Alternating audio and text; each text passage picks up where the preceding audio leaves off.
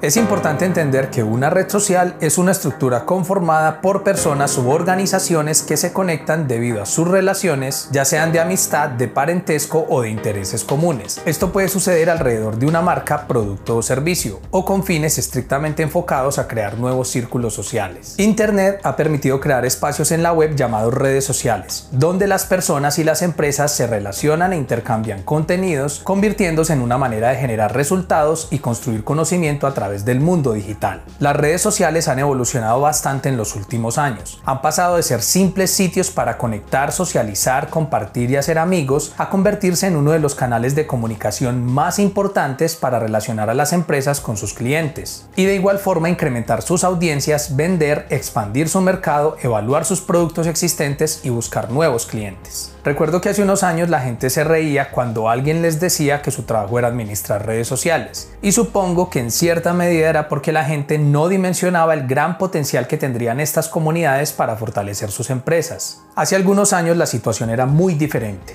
La publicidad por medios tradicionales reinaba y solo las empresas que tenían el capital suficiente para invertir en anuncios de televisión, radio o prensa eran las que tenían la posibilidad de posicionarse con firmeza en la mente de los consumidores. Con la llegada del Internet todo cambió.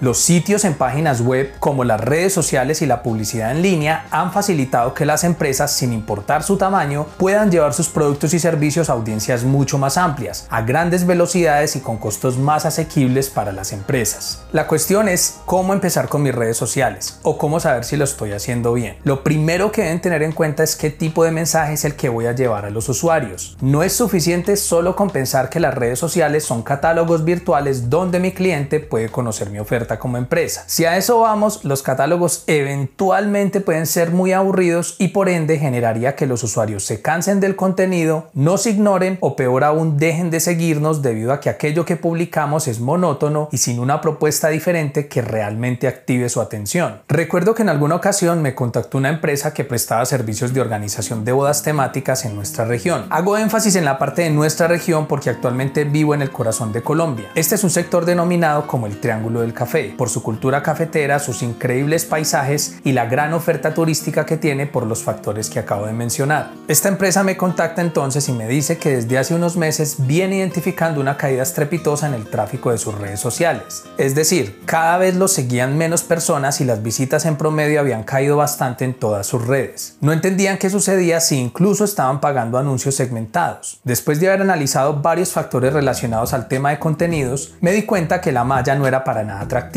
ya que tan solo se limitaban a compartir fotografías de las bodas que realizaban sin ningún otro valor agregado que potenciara el contenido y que pudiera llamar la atención de sus clientes actuales o de clientes potenciales. Para empezar, lo primero que deben tener presente es el mensaje, es decir, qué es lo que voy a transmitir a través de mis redes sociales. Para esto es recomendable conocer muy bien la empresa, sus productos y servicios y de igual forma tener bien segmentado a sus clientes.